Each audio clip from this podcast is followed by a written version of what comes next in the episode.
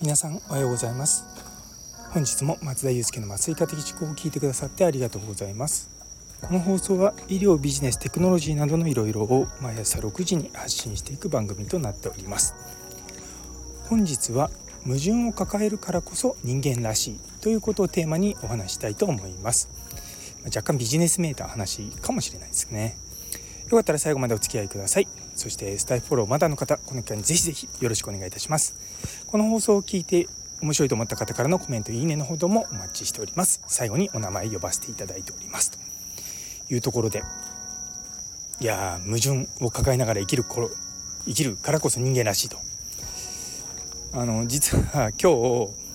医療ジャーナリストの岩永直子さんっていう人の新刊を読んだんですね。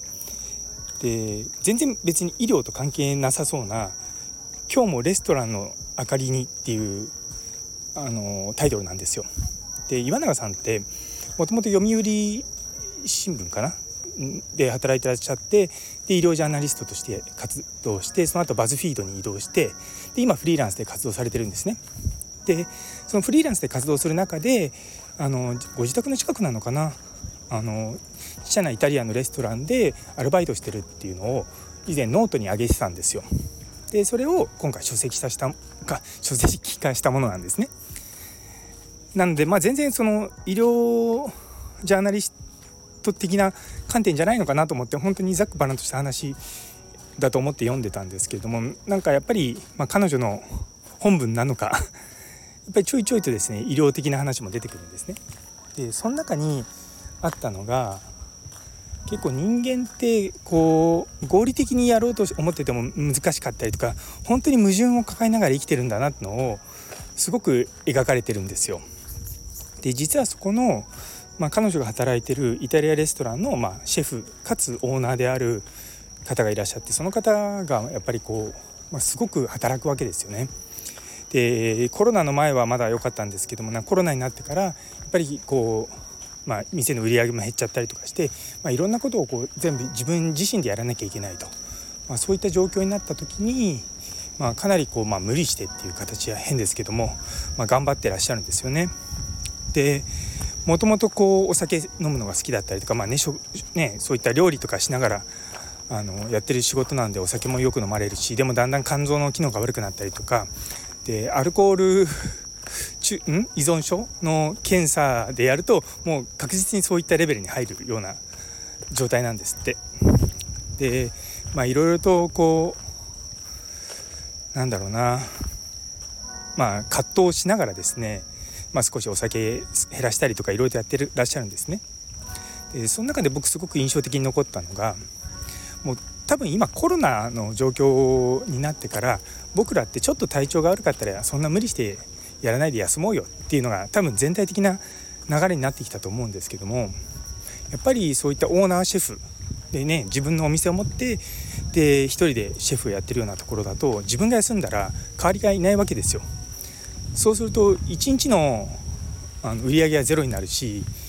ででもテナント料はかかると。って考えた時にやっぱりなかなか休めない。でそれをですねその岩永さんの視点でやっぱりその気持ちもよくわかると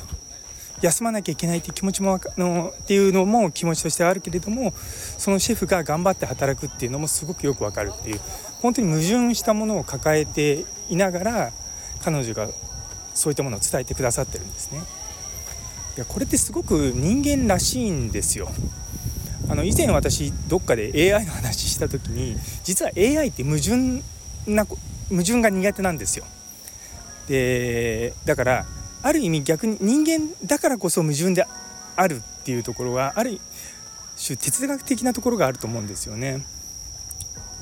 で私もかなり合理的に自分自身が生きてたつもりでありつつも多分他の人から見るといや矛盾っぽく見えると側面ってあると思うんですよね。例えばまあすごく頑張っていろんなやることはすごく大事だししそういったことをすることで自分の夢を叶えられるだろうって昨日のねあの挑戦し続けるっていうあの話のくだりもある一方で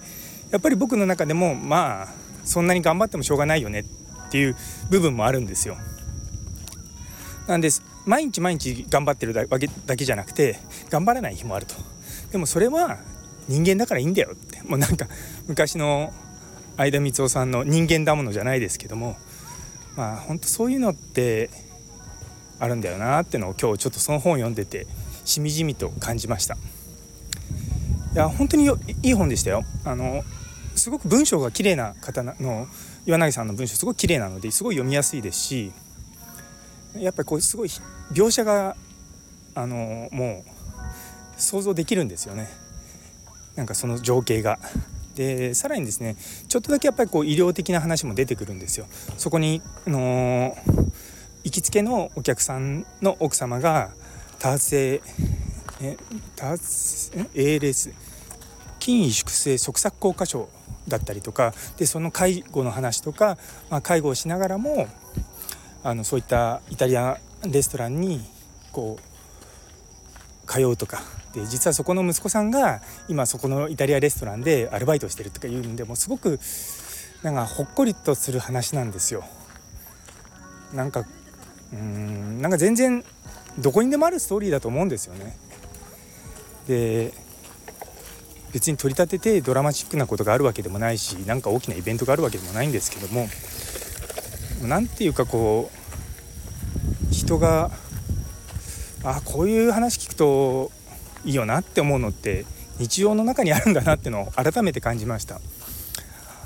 あの今日発売なのか？じゃあ一応 Amazon だと明日発売なのかな？僕事前予約してたんで今日あの当直開けてポスト開けたら来てたんですね。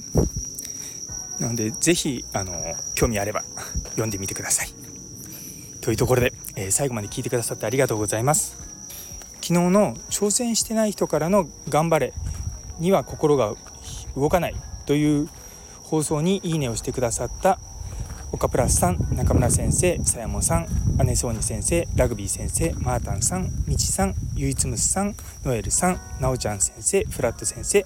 さらにコメントくださったもみじさんちびまるさんキムショさんどうもありがとうございます